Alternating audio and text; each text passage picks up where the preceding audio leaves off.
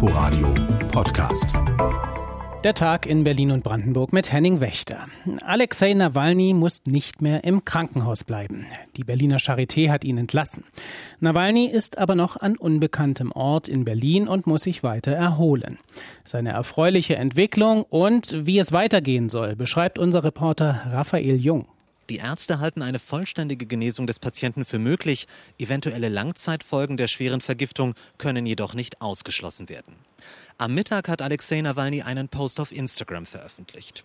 Ein Foto zeigt ihn, wie er auf einer grünen Parkbank sitzt, hinter ihm ein Waldstück. Nawalny schreibt, dass er nach Auffassung der Ärzte jetzt kein Krankenhaus mehr brauche, sondern vor allem einen normalen Alltag. Konkret Spaziergänge, Zeit mit der Familie und alltägliche Bewegungen neu lernen.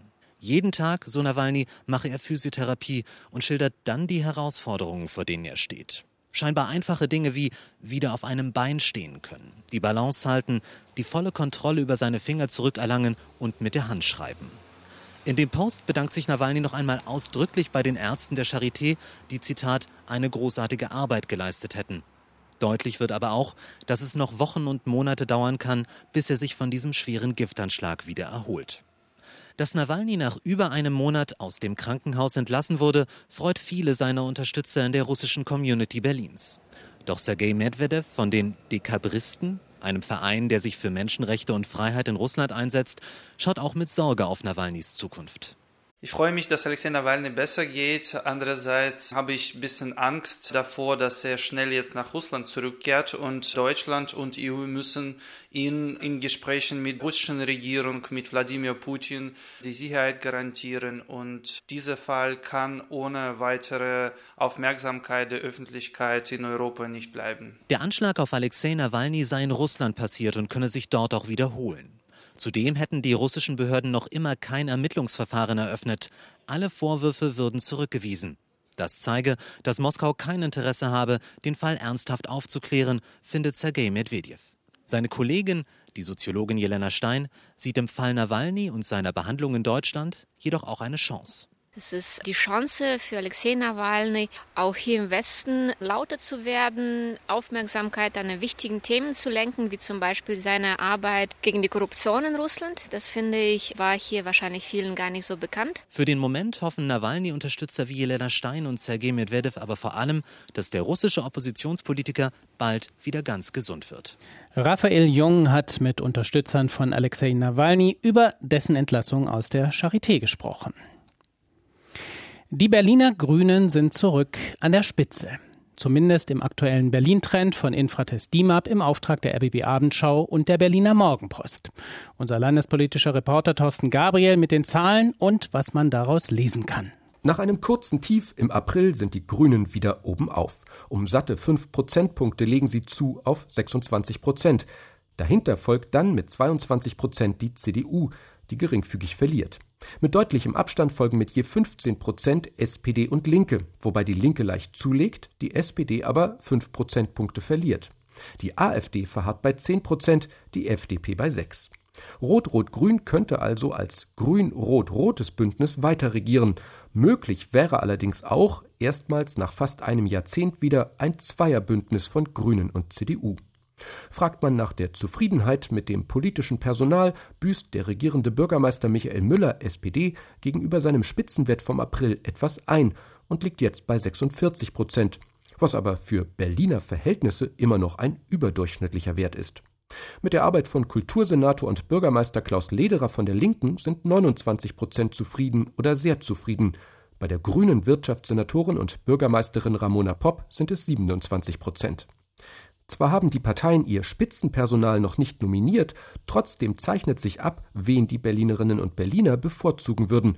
51 Prozent gaben an, dass die SPD-Politikerin Franziska Giffey eine gute regierende Bürgermeisterin wäre.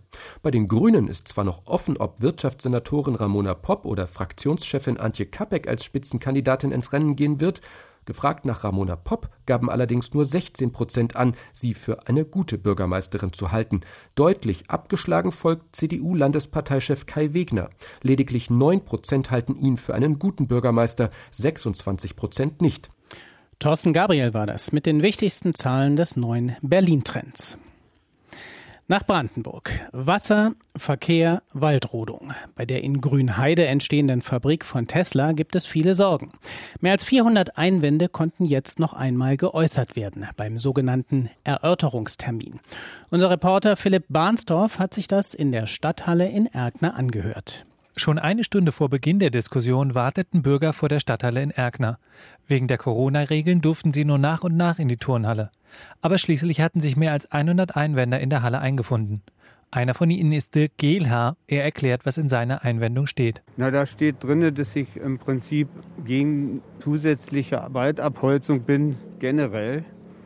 Dass ich in Erkner groß geworden bin und Grünheide war für uns immer Erholungsgebiet. Und daher sehe ich diese riesige Industrieansiedlung hier an dem Standpunkt als falsch ein. Aber nicht nur einzelne Bürger haben Einwendungen geschrieben, sondern auch Verbände. Zum Beispiel der Naturschutzverein BUND.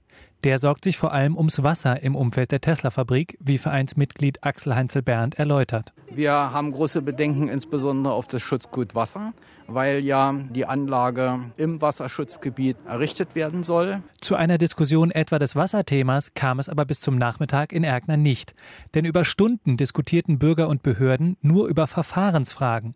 Die sorgten für hitzige Debatten und mündeten in einen Befangenheitsantrag gegen Ulrich Stock, Beamter beim Landesumweltamt und Diskussionsleiter beim Erörterungstermin. Aber nach kurzer Beratung lehnte das Amt den Antrag ab. Ulrich Stock blieb gelassen. Es ist sehr selten in Brandenburger Erörterungsterminen, dass es Buhrufe gibt und Beifall. Ja, aber ich sage immer, das gehört dazu. Damit muss man umgehen. Wenn es der Entscheidungsfindung hilft, ja, dann soll das eben so sein. Stock betonte außerdem, dass so lange diskutiert wird, bis alle Themen abgearbeitet sind. Philipp Barnsdorf war beim Erörterungstermin zur Fabrik von Tesla in Grünheide. Bundesfinanzminister Olaf Scholz hat seinen Haushaltsentwurf fürs kommende Jahr vorgelegt. Brandenburg ist da schon einen Schritt weiter. Im Landtag in Potsdam wurde der Brandenburger Haushaltsentwurf jetzt schon diskutiert. Um jede Menge neue Schulden geht es aber auch hier, weiß unser landespolitischer Reporter Oliver Schosch. Das Haushaltsvolumen für dieses Jahr lag bei rund 13 Milliarden Euro.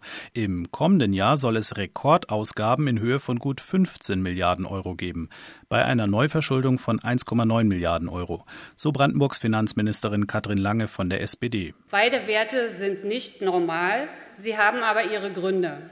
Wir haben angekündigt, nicht gegen die Krise anzusparen, und wir werden das auch nicht tun. Auch der Zukunftsinvestitionsfonds ZIFOG wurde aufgestockt. Eine Milliarde Euro sind nun in diesem Sondertopf. Für innovative und nachhaltige Wirtschaftsförderung, für Projekte aus den Bereichen Verkehrsinfrastruktur, ÖPNV, SPNV und Gesundheitsversorgung sowie Klimaanpassungsmaßnahmen und für zukunftsorientierte Regionalentwicklung. Zu den wichtigsten Einzelprojekten gehören die Entwicklung einer Universitätsmedizin in der Lausitz, die Erhöhung der Krankenhausförderung und ein Teilentschuldungsprogramm für die Brandenburger Gemeinden.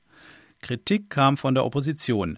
Der finanzpolitische Sprecher der Freien Wähler, Philipp Zeschmann, warf den Koalitionsfraktionen, vor allem der CDU und den Grünen, vor, früher aufs Sparen gepocht zu haben und sich jetzt darum herumzudrücken. Eine noch weitergehende Verschuldung über weitere 1,9 Milliarden Euro, nachdem wir bereits eine Milliarde fürs CIFOG aufgenommen haben, bereits zwei Milliarden für den Corona-Rettungsschirm, erscheint unverantwortbar. Sie hatten offenkundig nicht die Kraft, sich auf Kürzungen oder Streichungen innerhalb der Koalitionsfraktionen zu verständigen. Schulden machen ist ja auch viel einfacher. Der Fraktionsvorsitzende der Linken, Sebastian Walter, fand dann doch einige Bereiche, die seiner Meinung nach vernachlässigt würden. Sie wollten sich um die Pflegekräfte kümmern. Wo ist eigentlich Ihr Antrag, um die Pflegeprämie in den Krankenhäusern aufzustocken mit Landesmitteln? Sie wollten sich um die Mütter und Väter kümmern. Wo ist bitte Ihr Antrag, dass wir endlich die Kita-Beitragsfreiheit schaffen? Und Sie wollten sich um die Wirtschaft kümmern. Ich hätte mir nie vorstellen können, dass sich die Wirtschaft, gerade die Kleinst- und Soloselbstständigen in diesem Land, vor dieser Politik Ihrer Koalition mal beschützen muss. Das hat der linken Fraktionsvorsitzende im Potsdamer Landtag Sebastian Walter in der Haushaltsdebatte gesagt. Oliver Schosch war für uns dabei. Wie soll das klappen mit dem Corona-bedingten Lüften in Schulen im Herbst und Winter? Nicht nur Schuldirektorinnen und Lehrer fragen sich das. Die neue Grundschule in der Konrad-Wolf-Straße in Berlin-Lichtenberg hat es da gut. Warum? Erklärt unser Reporter Nico Hecht. Ein richtiger Hingucker ist die neue Grundschule in der Lichtenberger Konrad-Wolf-Straße sowieso. Mit Holzplankenfassade und bodentiefen Fenstern. Alles glänzt noch ganz neu. Sie wurde letztes Jahr erst eröffnet. Jetzt für den Corona-Schutz aber noch wichtiger, die Klassenräume können automatisiert belüftet werden über digital gesteuerte obere Fensterteile, sagt Lehrerin Karin Langner. Der Hausmeister, der hat ein Computerprogramm unten und der kann einschalten, wann sich diese Oberlichter quasi automatisch öffnen und auch wieder schließen. Natürlich lassen sich andere Fensterteile auch noch per Hand öffnen, führt Karin Langner vor. Aber der große Vorteil wäre, dass die Anlagen eben auch öffnen, ohne dass eine Person da sein muss und so umfangreich vor- und nachlüften können. Dass also niemand im Raum sein muss, die jetzt manuell das Fenster öffnet, sondern äh, es gibt ein Computerprogramm, da wird eingestellt, Fenster öffnen von 2 Uhr nachts bis 4 Uhr nachts und dann öffnen die und schließen automatisch. Das gleiche gelte für Mittags- und Hofpausen. Und die Lehrer könnten bei Bedarf die automatisierten Lüftungszeiten auch noch individuell verlängern. Die Bildungsverwaltungen in Berlin und Brandenburg empfehlen außerdem quer zu lüften, also auf zwei Seiten im Raum die Fenster zu öffnen, um Durchzug herzustellen. In der Wolfstraße könne sogar über die ganze Etage belüftet werden, zeigt Direktor Guido Richter. Wir können auch die gegenüberliegenden Räume, die teilweise Funktionsräume sind, öffnen und da eine Zirkulation ermöglichen. Das gleiche gilt für den Flurbereich. Auch da sind an allen Seiten die Oberlichter so installiert, dass die in dem Lüftungssystem integriert sind. Noch stünden hier Fenster und Türen sowieso ständig offen. In Herbst und Winter ginge das aber sicher nicht mehr so, meint Lehrerin Langner. Dann gelte auch an dieser Schule Strickjacke mitnehmen, Halstuch mitnehmen am besten und dann vielleicht die Tür doch zulassen, die Klassenzimmertür, damit so dieser komplette Durchzug nicht da ist. Denn Lüften wird auch, wenn es kalt ist, Pflicht bleiben. Nico Hecht hat die Grundschule in der Konrad-Wolf-Straße in Berlin-Lichtenberg besucht. Und das war der Tag in Berlin und Brandenburg mit Henning Wächter. Nachzuhören auch auf inforadio.de. Inforadio Podcast.